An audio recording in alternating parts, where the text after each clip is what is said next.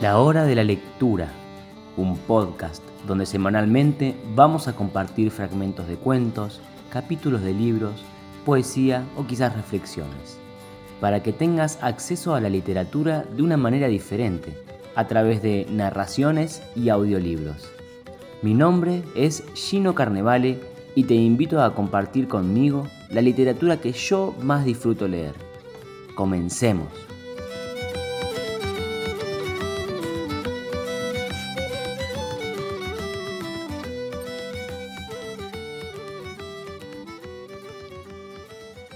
Bienvenidos una vez más a un nuevo episodio de la hora de la lectura. Nos encontramos, como cada semana, en el ciclo de lectura de audiolibros de Tolkien y hoy nos toca compartir el capítulo 2 del libro sexto de El Retorno del Rey, El País de la Sombra. En este capítulo veremos qué ocurre luego de que Sam suba y ataque a Snaga que cae por la escalera. Entonces él y Frodo se prepararon para partir Sam traía algunas ropas de orcos para Frodo, que había sido despojado de las suyas, y utilizando la luz de Aerendil, pasan delante de los centinelas de nuevo, pero las criaturas lanzan un lamento horrible que es contestado por un Nazgûl. Y sin adentrarme más en el capítulo, dejaremos que el narrador nos sumerja en la aventura de la misión del anillo.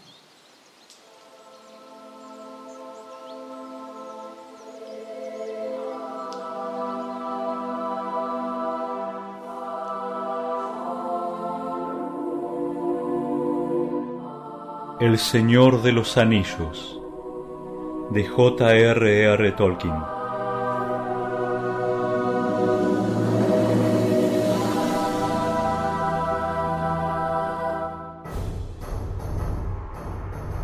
Libro sexto, capítulo 2 El país de la sombra. Sam apenas alcanzó a esconder el frasco en el pecho. ¡Corra, señor Frodo! gritó. No, por ahí no. Del otro lado del muro hay un precipicio. Sígame. Huyeron camino abajo y se alejaron de la puerta. Unos cincuenta pasos más adelante, la senda contorneó uno de los bastiones del risco y los ocultó a los ojos de la torre. Por el momento estaban a salvo. Se agazaparon contra las rocas y respiraron llevándose las manos al pecho. Posado ahora en lo alto del muro, junto a la puerta en ruinas, el Nazgûl lanzaba sus gritos funestos. Los ecos retumbaban entre los riscos. Avanzaron tropezando, aterrorizados. Pronto el camino dobló bruscamente hacia el este y por un momento los expuso a la mirada pavorosa de la torre. Echaron a correr y al volver la cabeza vieron la gran forma negra encaramada en la muralla y se internaron en una garganta que descendía en rápida pendiente al camino de Morgul. Así llegaron a la encrucijada. No había aún señales de los orcos, ni había habido respuesta al grito del Nazgûl, pero sabían que aquel silencio no podía durar mucho, que de un momento a otro comenzaría la persecución. Todo esto es inútil, dijo Frodo. Si fuésemos orcos de verdad, estaríamos ahora corriendo hacia la torre en vez de huir.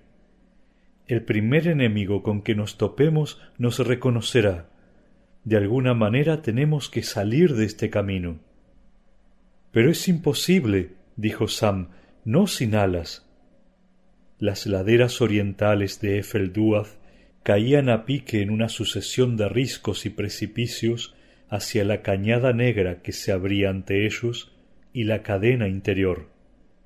No lejos del cruce, luego de trepar otra cuesta empinada, el camino se prolongaba en un puente volante de piedra, cruzaba el abismo y se internaba por fin en faldas desmoronadas y en los valles del Morgai. En una carrera desesperada, Frodo y Sam llegaron al puente, pero ya antes de cruzar comenzaron a oír los gritos y la algarabía. A lo lejos, a espaldas de ellos, asomaba en una cresta la torre de Kiritungol, y las piedras centelleaban ahora con un fulgor mortecino. De improviso, la campana discordante tañó otra vez. Sonaron los cuernos, y del otro lado de la cabecera del puente llegaron los clamores de respuesta. Allá abajo, en la hondonada sombría, oculta a los fulgores sombríos del Orodruin, no veían nada, pero oían ya las pisadas de unas botas de hierro, y allá arriba en el camino resonaba el repiqueteo de unos cascos. Pronto, Sam, saltemos. gritó Frodo. Se arrastraron hasta el parapeto bajo del puente. Por fortuna ya no había peligro de que se despeñaran, pues las laderas del Morgai se elevaban casi hasta el nivel del camino. Pero había demasiada oscuridad para que pudieran estimar la profundidad del precipicio. Bueno, allá voy, señor Frodo, dijo Sam. Hasta la vista. Se dejó caer. Frodo los siguió, y mientras caían, oyeron el galope de los jinetes que pasaban por el puente y el golpeteo de los pies de los orcos. Sin embargo, de haberse atrevido, Sam se habría reído a carcajadas. Temiendo una caída casi violenta entre rocas invisibles, los hobbits, luego de un descenso de apenas una docena de pies, aterrizaron con un golpe sordo y un crujido en el lugar más inesperado, una maraña de arbustos espinosos. Allí Sam se quedó quieto, chupándose en silencio una mano rasguñada.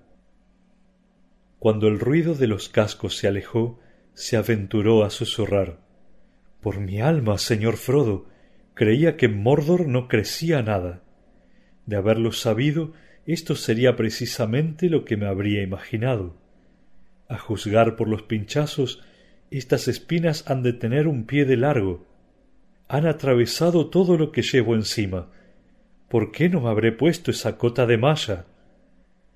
Las cotas de malla de los orcos no te protegerían de estas espinas, dijo Frodo. Ni siquiera un justillo de cuero te serviría. No les fue fácil salir del matorral. Los espinos y las zarzas eran duros como alambres, y se les prendían como garras. Cuando al fin consiguieron librarse, tenían las capas desgarradas y en jirones. Ahora bajemos, Sam, murmuró Frodo. Rápido al valle y luego doblaremos al norte tan pronto como sea posible. Afuera, en el resto del mundo, nacía un nuevo día, y muy lejos, más allá de las tinieblas de Mordor, el sol despuntaba en el horizonte al este de la Tierra Media. Pero aquí todo estaba oscuro, como si aún fuera de noche. En la montaña las llamas se habían extinguido y los rescoldos humeaban bajo las cenizas. El resplandor desapareció poco a poco de los riscos. El viento del este, que no había dejado de soplar desde que partieran de Ithilien, ahora parecía muerto. Lenta y penosamente bajaron gateando en las sombras, a tientas, tropezando, arrastrándose entre peñascos y matorrales y ramas secas, bajando y bajando hasta que ya no pudieron continuar. Se detuvieron al fin y se sentaron uno al lado del otro, recostándose contra una roca, sudando los dos. Si Shagrat en persona viniera a ofrecerme un vaso de agua, le estrecharía la mano, dijo Sam. No digas eso, replicó Frodo sólo consigues empeorar las cosas. Luego se tendió en el suelo, mareado y exhausto, y no volvió a hablar durante largo rato. Por fin se incorporó otra vez trabajosamente. Descubrió con asombro que Sam se había quedado dormido. Despierta, Sam, dijo Frodo. Vamos, es hora de hacer otro esfuerzo. Sam se levantó a duras penas. Bueno, nunca lo hubiera imaginado, dijo. Supongo que el sueño me venció. Hace mucho tiempo, señor Frodo, que no duermo como es debido, y los ojos se me cerraron solos. Ahora Frodo encabezaba la marcha, yendo todo lo posible hacia el norte, entre las piedras y los peñascos amontonados en el fondo de la gran hondonada. Pero a poco de andar se detuvieron de nuevo. No hay nada que hacerle, Sam, dijo.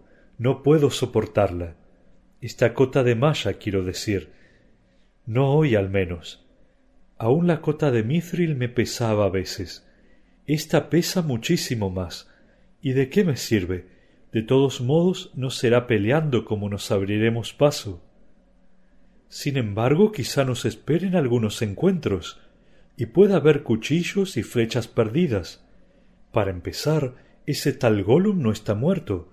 No me gusta pensar que sólo un trozo de cuero lo protege de una puñalada en la oscuridad. Escúchame, Sam, hijo querido, dijo Frodo. Estoy cansado, exhausto. No me queda ninguna esperanza. Pero mientras pueda caminar, tengo que tratar de llegar a la montaña. El anillo ya es bastante. Esta carga excesiva me está matando. Tengo que deshacerme de ella. Pero no creas que soy desagradecido. Me repugna pensar en ese trabajo que tuviste que hacer entre los cadáveres para encontrarla. Ni la menciones, señor Frodo, por lo que más quiera. Lo llevaría sobre mis espaldas si pudiese. Quítesela entonces. Frodo se sacó la capa, se despojó de la cota de malla horca y la tiró lejos. Se estremeció ligeramente. Lo que en realidad necesito es algún abrigo, dijo. O ha refrescado o he tomado frío. Puede ponerse mi capa, señor Frodo, dijo Sam. Se descolgó la mochila de la espalda y sacó la capa élfica. ¿Qué le parece, señor Frodo? Se envuelve en ese trapo orco y se ajusta el cinturón por fuera, y por encima de todo se pone la capa. No es exactamente a la usanza orca, pero estará más abrigado, y hasta diría que lo protegerá mejor que cualquier otra vestimenta. Fue hecha por la dama. Frodo tomó la capa y cerró el broche. Así me siento mejor, dijo, y mucho más liviano. Ahora puedo continuar. Pero esta oscuridad ciega invade de algún modo el corazón. Cuando estaba preso Sam, trataba de pensar en el Brandivino, en el bosque cerrado y en el agua corriendo por el molino en Hobbiton. Pero ahora no puedo recordarlos. Vamos, señor Frodo, ahora es usted el que habla de agua, dijo Sam.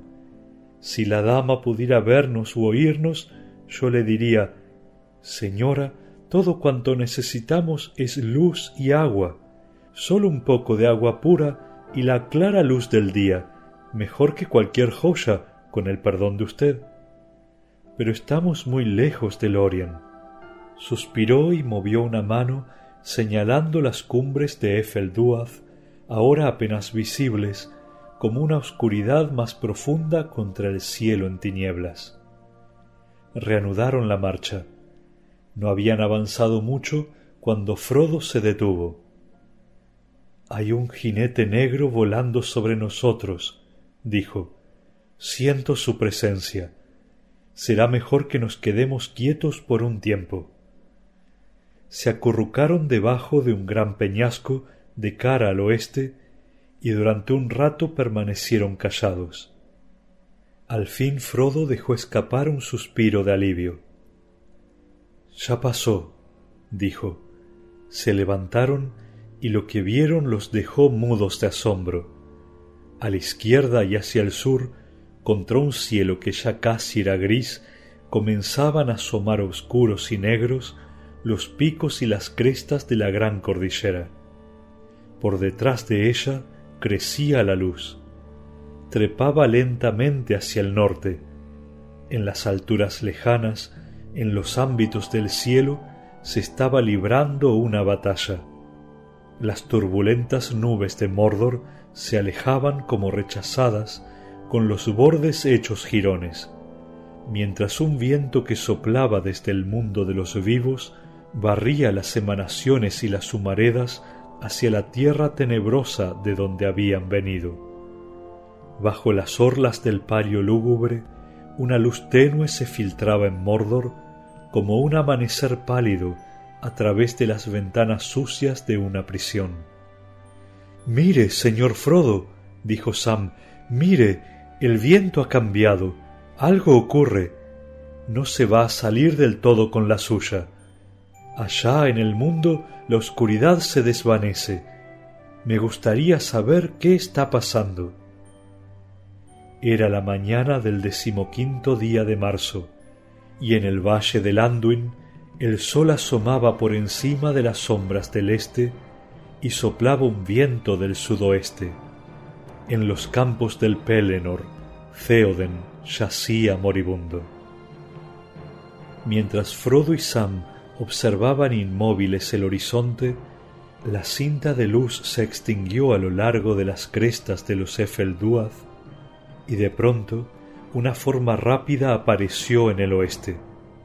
Al principio apenas una mancha negra en la franja luminosa de las cumbres, pero enseguida creció y atravesando como una flecha el manto de oscuridad, pasó muy alto por encima de ellos, y al alejarse lanzó un chillido agudo y penetrante, la voz de un Nazgul.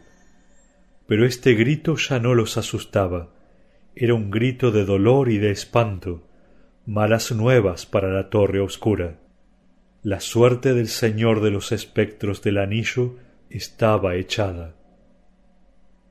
¿Qué le dije? Algo está ocurriendo. gritó Sam.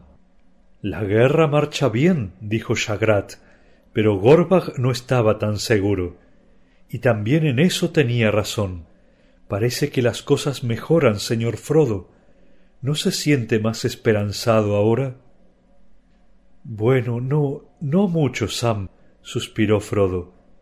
Eso está ocurriendo muy lejos, más allá de las montañas. Nosotros vamos hacia el este, no hacia el oeste, y estoy tan cansado, y el anillo pesa tanto, Sam, y empiezo a verlo en mi mente todo el tiempo, una gran rueda de fuego. El optimismo de Sam decayó rápidamente miró ansioso a su amo y le tomó la mano. Vamos, señor Frodo, dijo, conseguí una de las cosas que quería, un poco de luz, la suficiente para ayudarnos, y sin embargo sospecho que también es peligrosa. Trate de avanzar un poco más y luego nos echaremos juntos a descansar. Pero ahora como un bocado, un trocito del pan de los elfos, le reconfortará.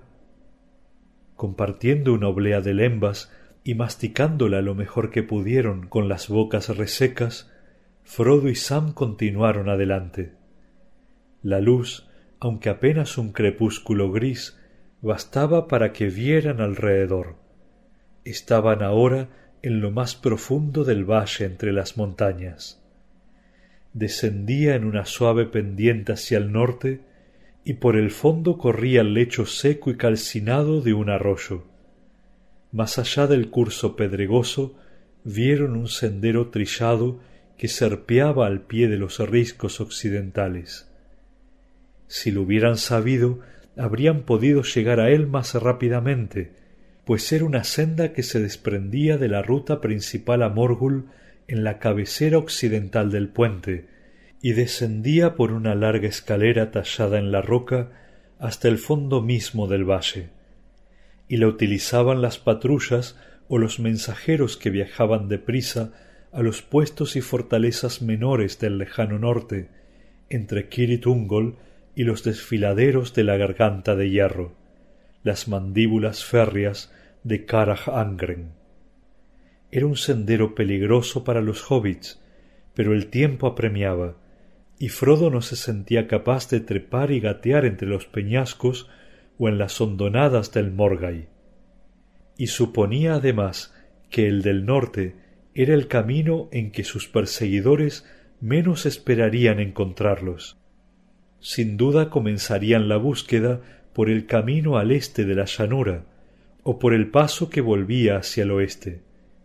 Sólo cuando estuvieran bien al norte de la torre se proponía cambiar de rumbo y buscar una salida hacia el este, hacia la última y desesperada etapa de aquel viaje. Cruzaron pues el lecho de piedras, y tomaron el sendero orco, y avanzaron por él durante un tiempo.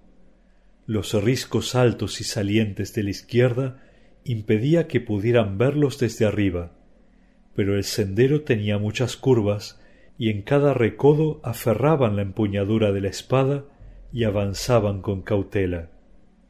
La luz no aumentaba, porque el Orodruin continuaba vomitando una espesa humareda que subía cada vez más arriba empujada por corrientes antagónicas, y al llegar a una región por encima de los vientos se desplegaba en una bóveda inconmensurable cuya columna central emergía de las sombras fuera de la vista de los hobbits.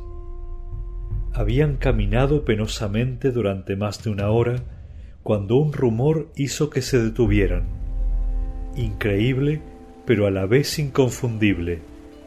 El susurro del agua. A la izquierda de una cañada tan pronunciada y estrecha que se hubiera dicho que el risco negro había sido hendido por un hacha enorme, corría un hilo de agua. ¿Acaso los últimos vestigios de alguna lluvia dulce recogida en mares soleados, pero con la triste suerte de ir a caer sobre los muros de la tierra tenebrosa y perderse luego en el polvo?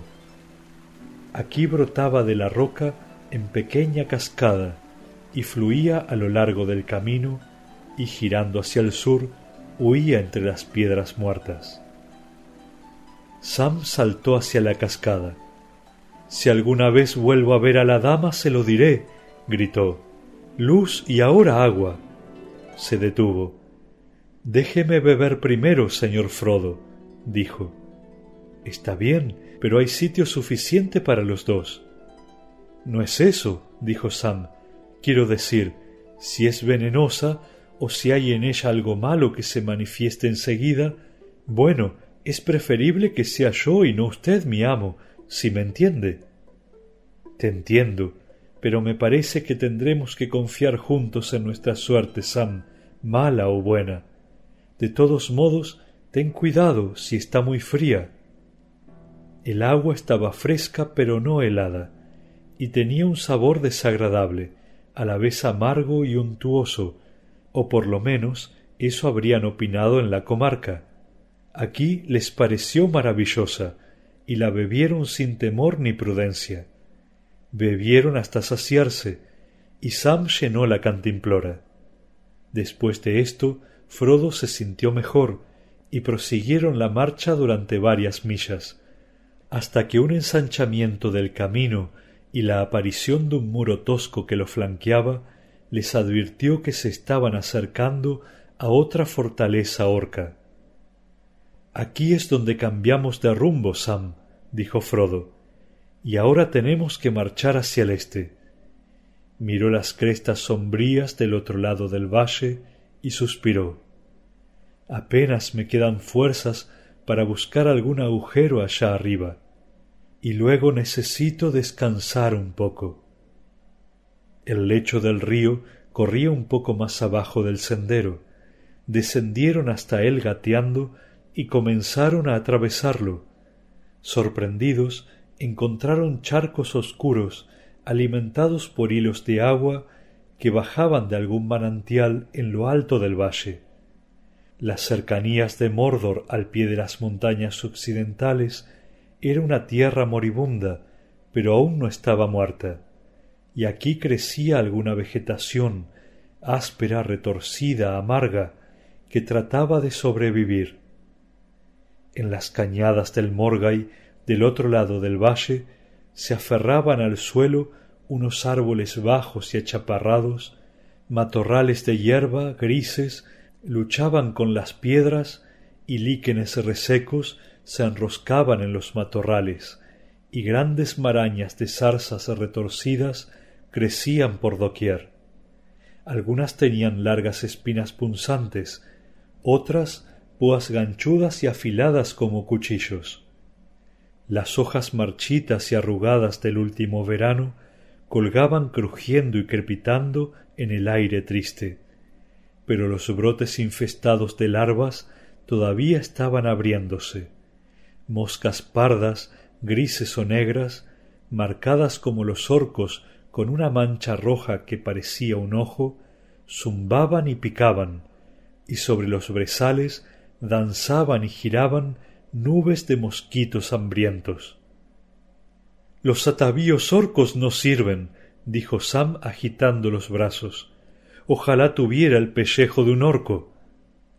Por último, Frodo no pudo continuar. Habían trepado a una barranca empinada y angosta, pero aún les quedaba un largo trecho antes que pudieran ver la última cresta escarpada. Ahora necesito descansar, Sam, y dormir si puedo, dijo Frodo. Miró alrededor, pero en aquel paraje lúgubre no parecía haber un sitio donde al menos un animal salvaje pudiera guarecerse. Al cabo, exhaustos, se escondieron debajo de una cortina de zarzas que colgaba como una estera de una pared de roca. Allí se sentaron y comieron como mejor pudieron, conservando las preciosas lembas para los malos días del futuro, tomaron la mitad de lo que quedaba en la bolsa de Sam de las provisiones de Faramir, algunas frutas secas y una pequeña lonja de carne ahumada, y bebieron unos sorbos de agua. Habían vuelto a beber en los charcos del valle, pero otra vez tenían mucha sed. Había un dejo amargo en el aire de Mordor que secaba la boca. Cada vez que Sam pensaba en el agua, hasta él mismo se sentía desanimado. Más allá del Morgai les quedaba aún por atravesar la temible llanura de Gorgoroth. Ahora usted dormirá primero, señor Frodo, dijo Sam. Ya oscurece otra vez. Me parece que este día está por acabar. Frodo suspiró y se durmió casi antes que Sam hubiese dicho esto. Luchando con su propio cansancio, Sam tomó la mano de Frodo, y así permaneció en silencio hasta que cayó la noche. Despierto, se deslizó fuera del escondite y miró en torno. El lugar parecía poblado de crujidos y crepitaciones y ruidos furtivos, pero no se oían voces ni rumores de pasos. A lo lejos, sobre los Efelduaz en el oeste, el cielo nocturno era aún pálido y lívido. Allá, asomando entre las nubes por encima de un peñasco sombrío en lo alto de los montes, Sam vio de pronto una estrella blanca que titilaba. Tanta belleza, contemplada desde aquella tierra desolada e inhóspita, le llegó al corazón y la esperanza renació en él. Porque frío y nítido como una saeta, lo traspasó el pensamiento de que la sombra era al fin y al cabo una cosa pequeña y transitoria, y que había algo que ella nunca alcanzaría, la luz y una belleza muy alta. Más que una esperanza, la canción que había improvisado en la torre era un reto, pues en aquel momento pensaba en sí mismo. Ahora, por un momento, su propio destino y aun el de su amo lo tuvieron sin cuidado. Se escabulló otra vez entre las zarzas y se acostó junto a Frodo, y olvidando todos los temores, se entregó a un sueño profundo y apacible despertaron al mismo tiempo tomados de la mano. Sam se sentía casi recuperado, listo para afrontar un nuevo día. Pero Frodo suspiró. Había dormido mal, acosado por sueños de fuego, y no despertaba de buen ánimo. Aun así, el descanso no había dejado de tener un efecto curativo. Se sentía más fuerte, más dispuesto a soportar la carga durante una nueva jornada. No sabían qué hora era ni cuánto tiempo habían dormido, pero luego de comer un bocado y beber un sorbo de agua, continuaron escalando el barranco que terminaba en un despeñadero. Allí las últimas cosas vivas renunciaban a la lucha. Las cumbres del Morgay eran yermas, melladas, desnudas y negras como un techo de pizarra. Después de errar durante largo rato en busca de un camino, descubrieron uno por el que podían trepar. Subieron penosamente un centenar de pies y al fin llegaron a la cresta. Atravesaron una hendidura entre dos riscos oscuros y se encontraron en el borde mismo de la última empalizada de Mordor. Abajo, en el fondo de una depresión de unos mil quinientos pies, la llanura interior se dilataba hasta perderse de vista en una tiniebla informe. El viento del mundo soplaba ahora desde el oeste, levantando las nubes espesas que se alejaban flotando hacia el este. Pero a los temibles campos de Gorgoroth sólo llegaba una luz grisácea.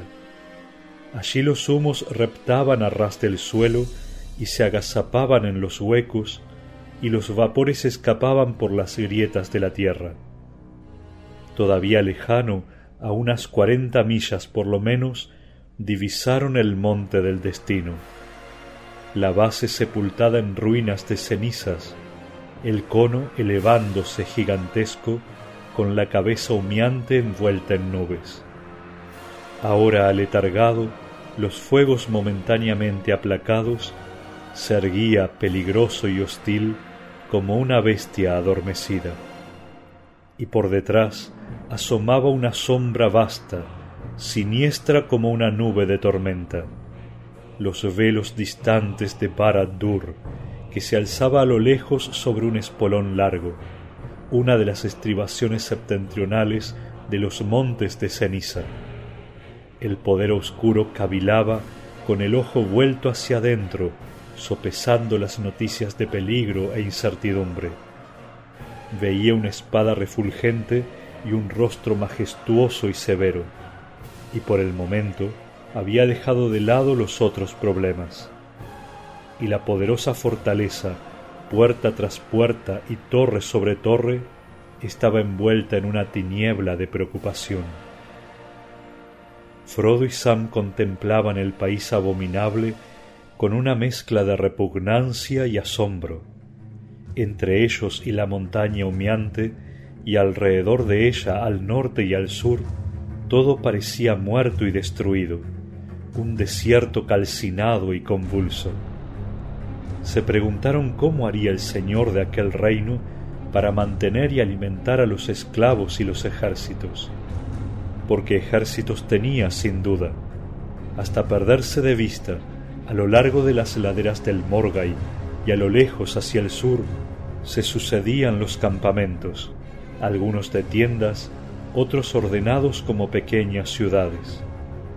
Uno de los mayores se extendía justo abajo de donde se encontraban los hobbits, semejante a un apiñado nido de insectos y entrecruzado por callejuelas rectas y lóbregas de chozas y barracas grises, ocupaba casi una milla de llanura. Alrededor la gente iba y venía, un camino ancho partía del caserío hacia el sudeste y se unía a la carretera de Morgul por la que se apresuraban filas y filas de pequeñas formas negras. No me gusta nada cómo pinta esto, dijo Sam.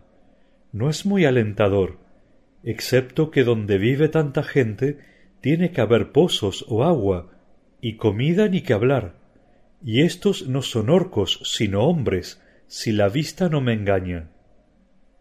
Ni él ni Frodo sabían nada de los extensos campos cultivados por esclavos en el extremo sur del reino, más allá de las emanaciones de la montaña y en las cercanías de las aguas sombrías y tristes del lago Nurnen, ni de las grandes carreteras que corrían hacia el este y el sur a los países tributarios, de donde los soldados de la torre venían con largas caravanas de víveres y botines y nuevas legiones de esclavos.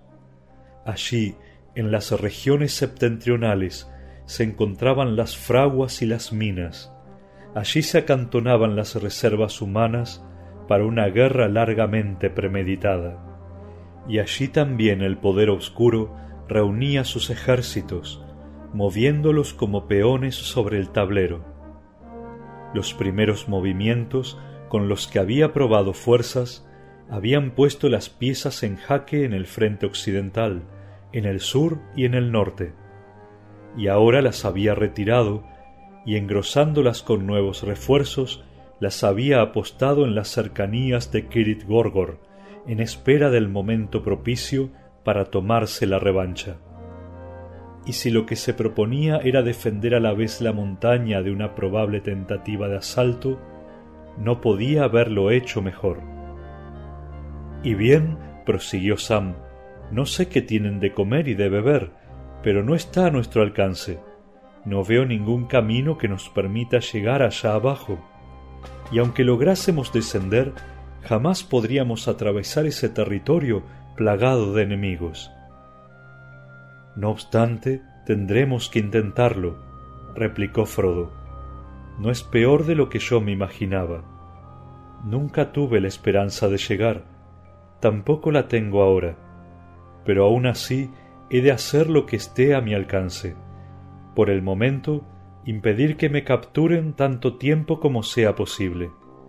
Me parece pues que tendremos que continuar hacia el norte y ver cómo se presentan las cosas allí donde la llanura comienza a estrecharse. Creo adivinar cómo se presentarán, dijo Sam. En la parte más estrecha de la llanura, los orcos y los hombres estarán más apiñados que nunca. Ya lo verás, señor Frodo.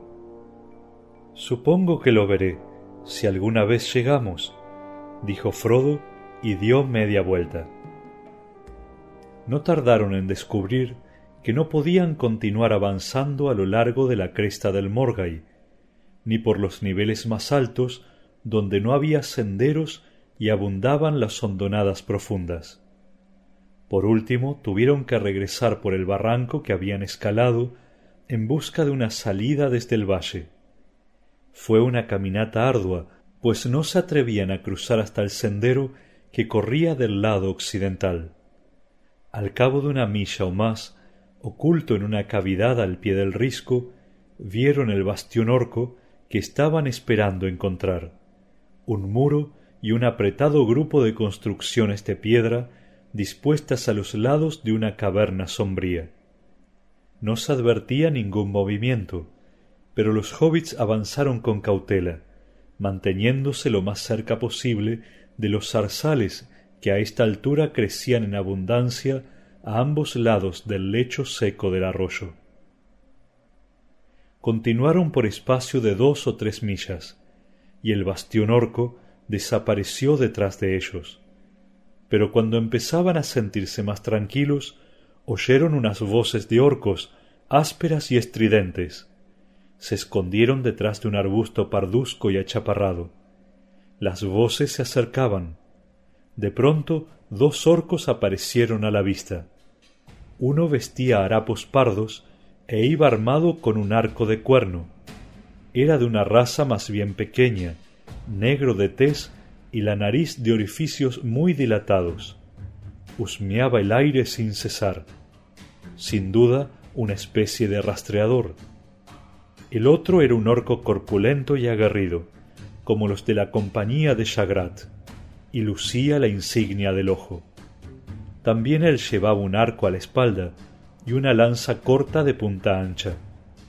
Como de costumbre se estaban peleando, y por pertenecer a razas diferentes empleaban a su manera la lengua común. A sólo veinte pasos de donde estaban escondidos los hobbits, el orco pequeño se detuvo Nar, gruñó, yo me vuelvo a casa. Señaló a través del valle en dirección al fuerte orco. No vale la pena que me siga gastando la nariz olfateando piedras. No queda ni un rastro, te digo. Por hacerte caso a ti, les perdí la pista. Subían por las colinas, no a lo largo del valle, te digo. Nos serviste mucho, eh, vosotros mis pequeños husmeadores, dijo el orco grande. Creo que los ojos son más útiles que vuestras narices mocosas. ¿Qué has visto con ellos entonces? gruñó el otro. Carn, si ni siquiera sabes lo que andas buscando. ¿Y quién tiene la culpa? replicó el soldado. Yo no. Eso viene de arriba. Primero dicen que es un gran elfo con una armadura brillante, luego que es una especie de hombrecito enano, y luego que puede tratarse de una horda de Uruk-hai rebeldes, o quizás son todos ellos juntos. Ar, dijo el rastreador, han perdido el seso, eso es lo que les pasa. Y algunos de los jefes también van a perder el pellejo, sospecho, si lo que he oído es verdad, que han invadido la torre que centenares de tus compañeros han sido liquidados y que el prisionero ha huido. Si es así como os comportáis vosotros los combatientes, no es de extrañar que haya malas noticias desde los campos de batalla. ¿Quién dice que hay malas noticias? vociferó el soldado. Ar, ¿quién dice que no las hay? Así es como hablan los malditos rebeldes, y si no callas te ensarto, ¿me has oído? Está bien, está bien, dijo el rastreador. No diré más y seguiré pensando. Pero ¿qué tiene que ver en todo esto ese monstruo negro y escurridizo? Ese de las manos con paletas y que habla en gorgoteos. No lo sé, nada quizá, pero apuesto que no anda en nada bueno, siempre husmeando por ahí, maldito sea. Ni bien se nos escabulló y huyó, llegó la orden de que lo querían vivo y cuanto antes. Bueno, espero que lo encuentren y le den su merecido, masculló el rastreador. Nos confundió el rastro allá atrás, cuando se apropió de esa cota de malla y anduvo palmoteando por todas partes antes que yo consiguiera llegar. En todo caso le salvó la vida, dijo el soldado. Antes de saber que lo buscaban, yo le disparé a cincuenta pasos y por la espalda, pero siguió corriendo. Garn, le arraste, dijo el rastreador. Para empezar, disparas a tontas y a locas. Luego corres con demasiada lentitud y por último mandas buscar a los pobres rastreadores. Estoy harto de ti.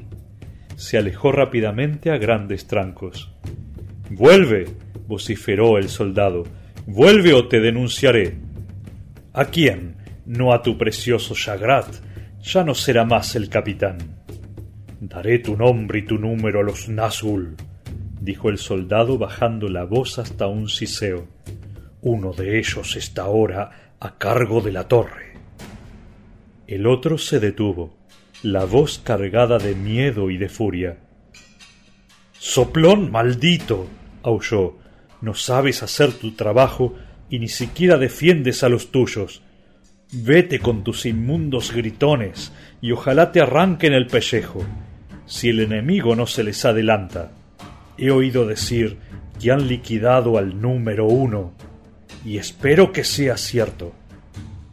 El orco grande, lanza en mano, echó a correr detrás de él pero el rastreador, brincando por detrás de una piedra, le disparó una flecha en el ojo, y el otro se desplomó con estrépito en plena carrera. El rastreador huyó a valle traviesa y desapareció. Durante un rato los hobbits permanecieron en silencio. Por fin Sam se movió. Bueno, esto es lo que yo llamo las cosas claras, dijo. Si esta simpática cordialidad se extendiera por Mordor, la mitad de nuestros problemas estarían ya resueltos. En voz baja, Sam, susurró Frodo. Puede haber otros por aquí.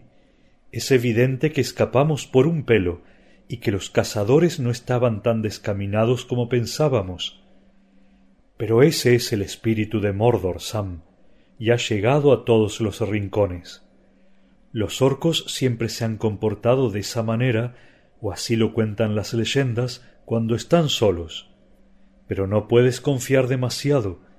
A nosotros nos odian mucho más, de todas formas y en todo tiempo.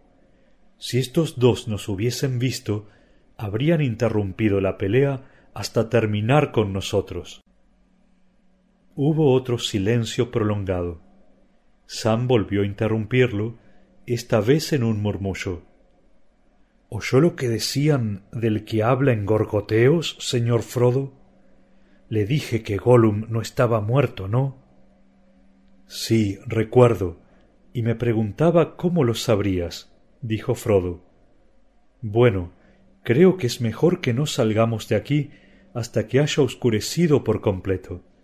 Así podrás decirme cómo lo sabes y contarme todo lo que sucedió, si puedes hablar en voz baja. Trataré, dijo Sam, pero cada vez que pienso en ese bribón me pongo tan frenético que me dan ganas de gritar. Allí permanecieron los hobbits al amparo del arbusto espinoso mientras la luz lúgubre de Mordor se extinguía lentamente para dar paso a una noche profunda y sin estrellas. Y Sam, hablándole a Frodo al oído, le contó todo cuanto pudo poner en palabras del ataque traicionero de Gollum, el horror de ella la araña y sus propias aventuras con los orcos. Cuando hubo terminado, Frodo no dijo nada, pero tomó la mano de Sam y se la apretó. Al cabo de un rato se sacudió y dijo Bueno, supongo que hemos de reanudar la marcha.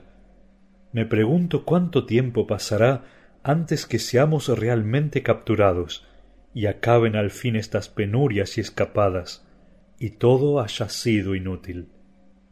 Se puso de pie. Está oscuro y no podemos usar el frasco de la dama. Quédate con él por ahora, Sam, y cuídalo bien.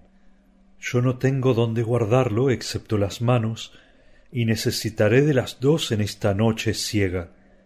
Pero a dardo te la doy. Ahora tengo una espada orca, aunque no creo que me toque asestar algún otro golpe.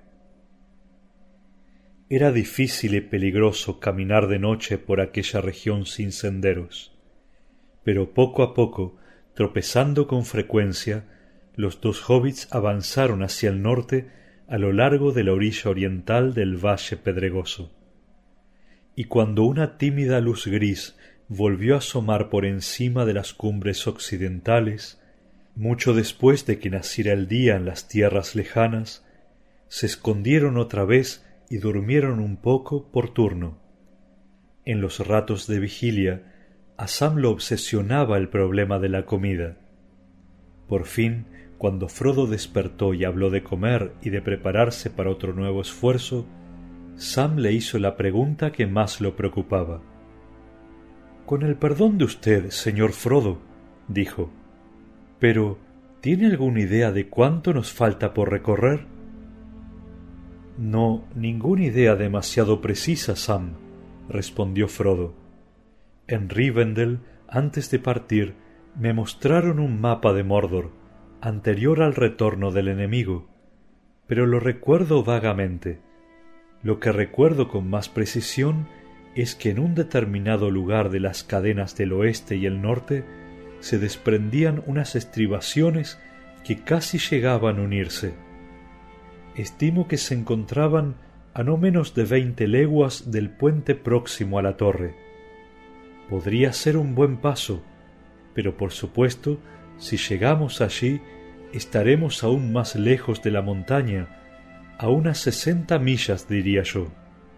Sospecho que nos hemos alejado unas doce leguas al norte del puente aunque todo marchara bien, no creo que llegáramos a la montaña en menos de una semana. Me temo, Sam, que la carga se hará muy pesada y que avanzaré con mayor lentitud a medida que nos vayamos acercando. Sam suspiró. Eso es justamente lo que yo temía, dijo. Y bien, por no mencionar el agua, tendremos que comer menos, señor Frodo, o de lo contrario movernos un poco más rápido, al menos mientras continuemos en este valle. Un bocado más y se nos habrán acabado todas las provisiones, excepto el pan del camino de los elfos. Trataré de caminar un poco más rápido, Sam, dijo Frodo respirando hondo. Adelante, en marcha otra vez. Aún no había oscurecido por completo. Avanzaban penosamente adentrándose en la noche. Las horas pasaban y los hobbits caminaban fatigados dando traspiés con uno que otro breve descanso. Al primer atisbo de luz gris, bajo las orlas del palio de sombra, se escondieron otra vez en una cavidad oscura al pie de una pared de roca. La luz aumentó poco a poco en un cielo cada vez más límpido. Un viento fuerte del oeste arrastraba los vapores de Mordor en las capas altas del aire. Al poco tiempo los hobbits pudieron ver el territorio que se extendía alrededor. La hondonada entre las montañas y el Morgai se había ido estrechando paulatinamente a medida que ascendían, y el borde interior no era más que una cornisa en las caras escarpadas de los Efelduad. Pero en el este se precipitaba tan a pique como siempre hacia Gorgoroth. Delante de ellos, el lecho del arroyo se interrumpía en escalones de roca resquebrajada, pues de la cadena principal emergía bruscamente un espolón alto y árido que se adelantaba hacia el este como un muro. La cadena septentrional, gris y brumosa de Eredlithwi, extendía allí un largo brazo sobresaliente que se unía al espolón y entre uno y otro extremo corría un valle estrecho Karaj Angren, la garganta de hierro, que más allá se abría en el valle profundo de Udun. En esa llanura detrás del Moranon se escondían los túneles y arsenales subterráneos construidos por los servidores de Mordor como defensas de la Puerta Negra. Y allí el Señor Oscuro estaba reuniendo deprisa unos ejércitos poderosos para enfrentar a los capitanes del oeste. Sobre los espolones había construido fuertes y torres, y ardían los fuegos de guardia. Y a todo lo largo de la garganta había erigido una pared de adobe y cavado una profunda trinchera atravesada por un solo puente. Algunas millas más al norte, en el ángulo en que el espolón del oeste se desprendía de la cadena principal, se levantaba el viejo castillo de Durthang, convertido ahora en una de las numerosas fortalezas orcas que se apiñaban alrededor del valle de Udun.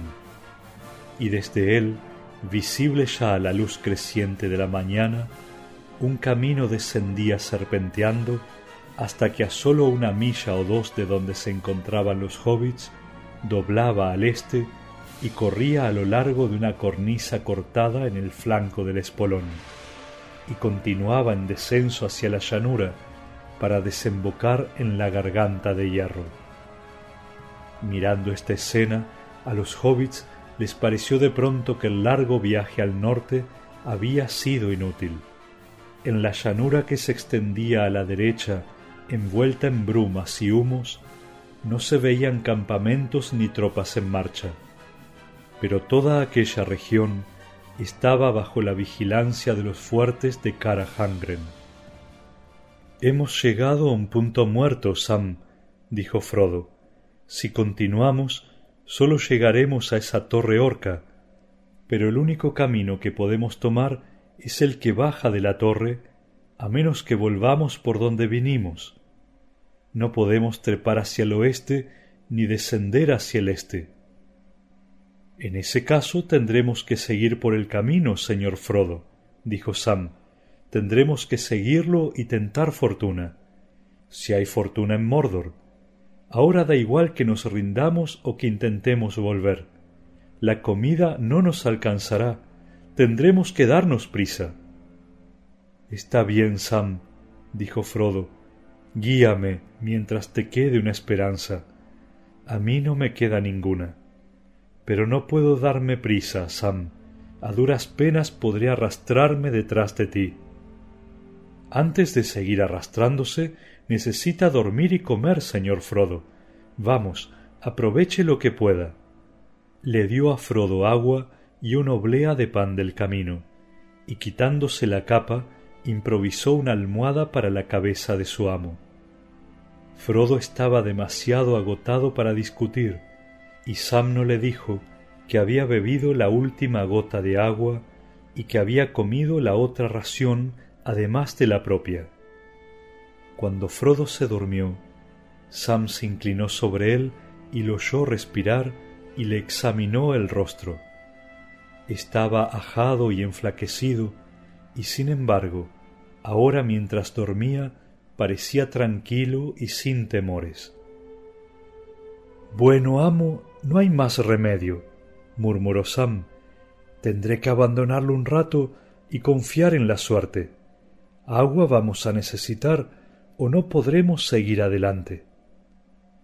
Sam salió con sigilo del escondite y saltando de piedra en piedra con más cautela de la habitual en los hobbits, descendió hasta el lecho seco del arroyo y lo siguió por un trecho en su ascenso hacia el norte hasta que llegó a los escalones de roca donde antaño el manantial se precipitaba sin duda en una pequeña cascada.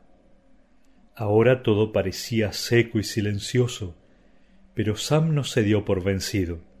Inclinó la cabeza y escuchó deleitado un susurro cristalino. Trepando algunos escalones, descubrió un arroyuelo de agua oscura que brotaba del flanco de la colina y llenaba un pequeño estanque desnudo, del que volvía a derramarse y desaparecía luego bajo piedras áridas. Sam probó el agua y le pareció suficientemente buena. Entonces bebió hasta saciarse, llenó la botella y dio media vuelta para regresar. En aquel momento vislumbró una forma o una sombra negra que saltaba entre las rocas un poco más lejos, cerca del escondite de Frodo. Reprimiendo un grito, bajó de un brinco del manantial y corrió saltando de piedra en piedra. Era una criatura astuta, difícil de ver, pero Sam tenía pocas dudas.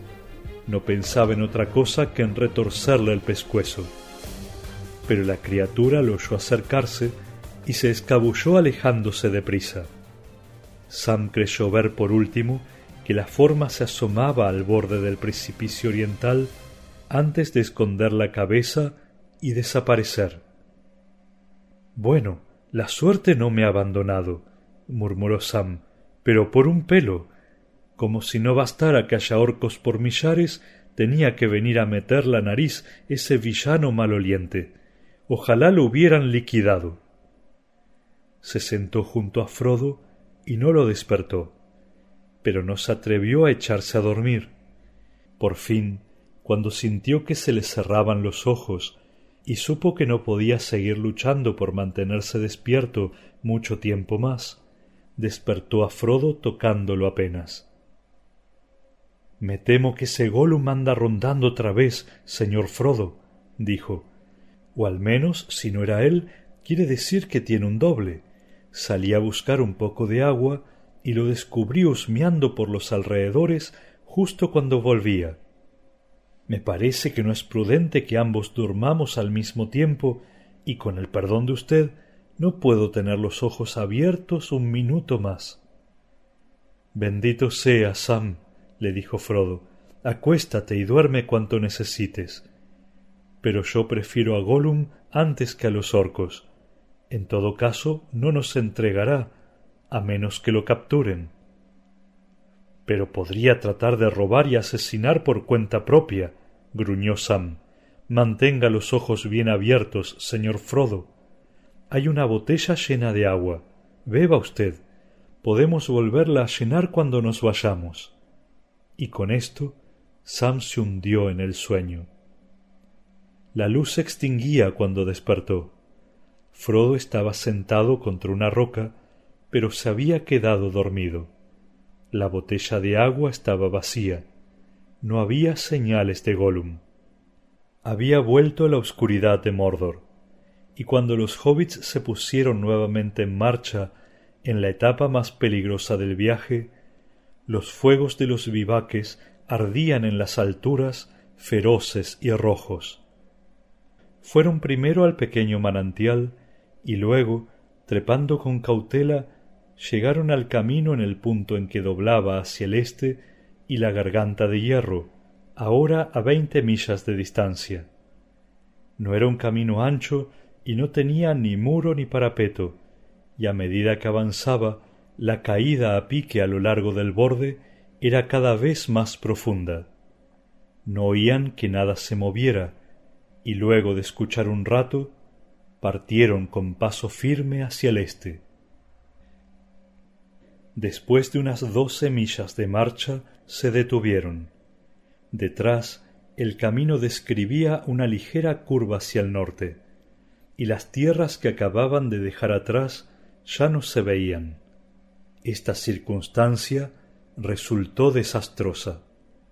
Descansaron algunos minutos y otra vez se pusieron en camino, pero habían avanzado unos pocos pasos cuando en el silencio de la noche oyeron de pronto el ruido que habían estado temiendo en secreto, un rumor de pasos en marcha.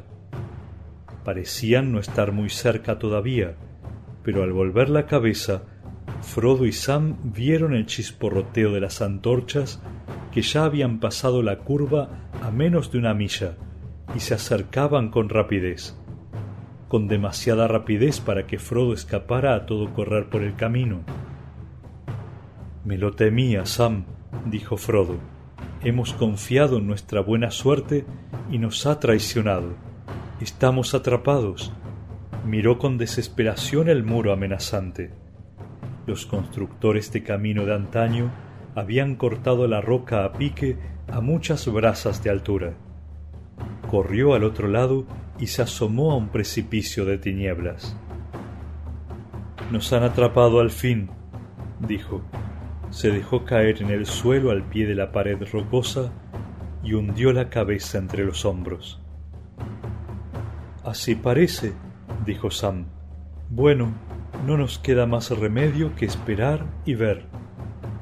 Y se sentó junto a Frodo a la sombra del acantilado. No tuvieron mucho que esperar. Los orcos avanzaban a grandes trancos.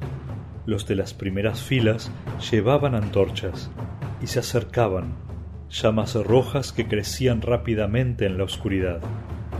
Ahora también Sam inclinó la cabeza con la esperanza de que no se les viera la cara cuando llegasen las antorchas, y apoyó los escudos contra las rodillas de ambos para que les ocultasen los pies. Ojalá lleven prisa y pasen de largo, dejando en paz a un par de soldados fatigados, pensó y al parecer iban a pasar de largo. La vanguardia orca llegó trotando, jadeante, con las cabezas gachas. Era una banda de la raza más pequeña, arrastrados a pelear en las garras del Señor Oscuro. No querían otra cosa que terminar de una vez con aquella marcha forzada y esquivar los latigazos. Con ellos, corriendo de arriba abajo a lo largo de la fila, iban dos de los corpulentos y feroces uruks, blandiendo los látigos y vociferando órdenes.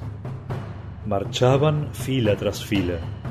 La delatora luz de las antorchas empezaba a alejarse. Sam contuvo el aliento. Ya más de la mitad de la compañía había pasado. De pronto, uno de los uruks descubrió las dos figuras acurrucadas a la vera del camino hizo chasquear el látigo y les increpó. ¡Eh, vosotros, arriba! No le respondieron, y detuvo con un grito a toda la compañía. ¡Arriba, zánganos! aulló. No es ahora momento de dormir. Dio un paso hacia los hobbits y aún en la oscuridad reconoció las insignias de los escudos. ¿Con qué desertando, eh? gritó. ¿O conspirando para desertar? Todos vosotros teníais que haber llegado a Udún ayer antes de la noche, bien lo sabéis. Deprisa y a la fila, o tomaré vuestros números y os denunciaré. Los hobbits se levantaron con dificultad, y caminando encorvados, cojeando como soldados con los pies doloridos, se pusieron en la última fila. No, en la última no, vociferó el guardián de los esclavos tres filas más adelante, y quedaos allí o en mi próxima recorrida sabréis lo que es bueno. La larga correa chasqueó no muy lejos de las cabezas de los hobbits. Enseguida, tras otro latigazo en el aire y un nuevo alarido, la compañía reanudó la marcha con un trote rápido. Era duro para el pobre Sam, cansado como estaba, pero para Frodo era una tortura, y no tardó en convertirse en una pesadilla. Apretó los dientes y tratando de no pensar, continuó avanzando. El hedor de los orcos sudorosos lo sofocaba, jadeaba y tenía sed. Y seguían trotando y trotando, y Frodo empeñándose en respirar y en obligar a sus piernas a que se flexionaran. No se atrevía ni a imaginar cuál podía ser el término nefasto de tantas fatigas y tantos padecimientos.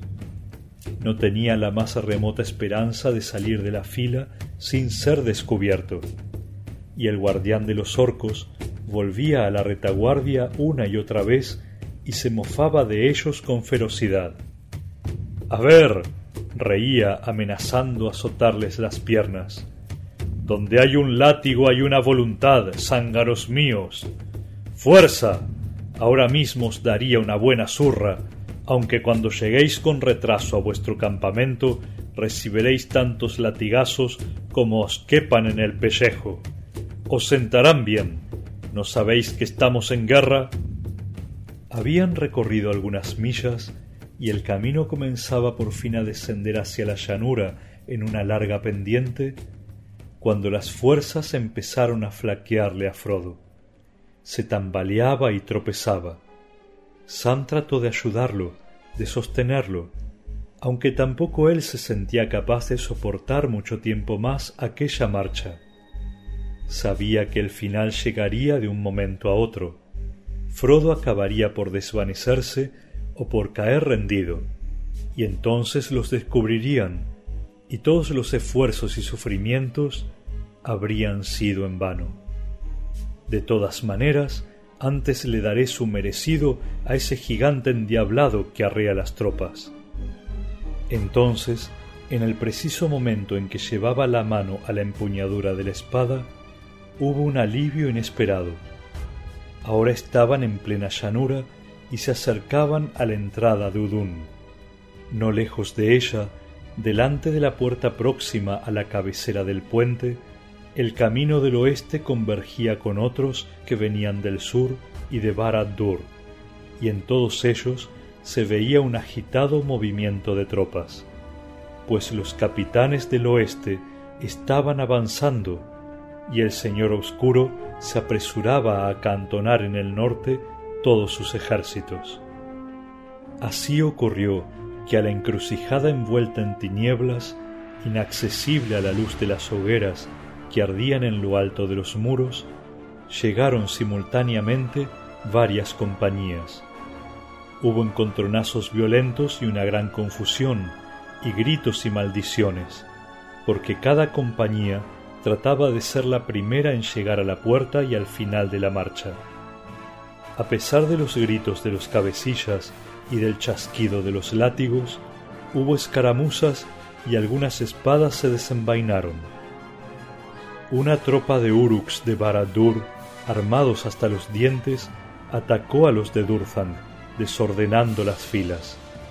Aturdido como estaba por el dolor y el cansancio, Sam se despabiló de golpe y aprovechando enseguida la ocasión, se arrojó al suelo arrastrando a Frodo. Lentamente, a cuatro patas y el arrastra, los hobbits se alejaron del tumulto hasta que por fin y sin que nadie los viera, llegaron a la orilla opuesta del camino y trepándose a una especie de parapeto bajo, destinado a orientar a los guías de las tropas en las noches oscuras o brumosas, se dejaron caer al otro lado. Durante un rato permanecieron inmóviles. La oscuridad era demasiado impenetrable para buscar un refugio, si había alguno en aquel lugar. Pero Sam tenía la impresión de que les convenía en todo caso alejarse un poco más de las carreteras principales y de la luz de las antorchas. Vamos, señor Frodo, murmuró, arrástrese usted un poquito más y enseguida podrá descansar. Con un último esfuerzo desesperado, Frodo se apoyó sobre las manos y avanzó unas veinte yardas. y entonces cayó en un pozo poco profundo que inesperadamente se abrió delante de ellos y allí permaneció inmóvil como un cuerpo sin vida.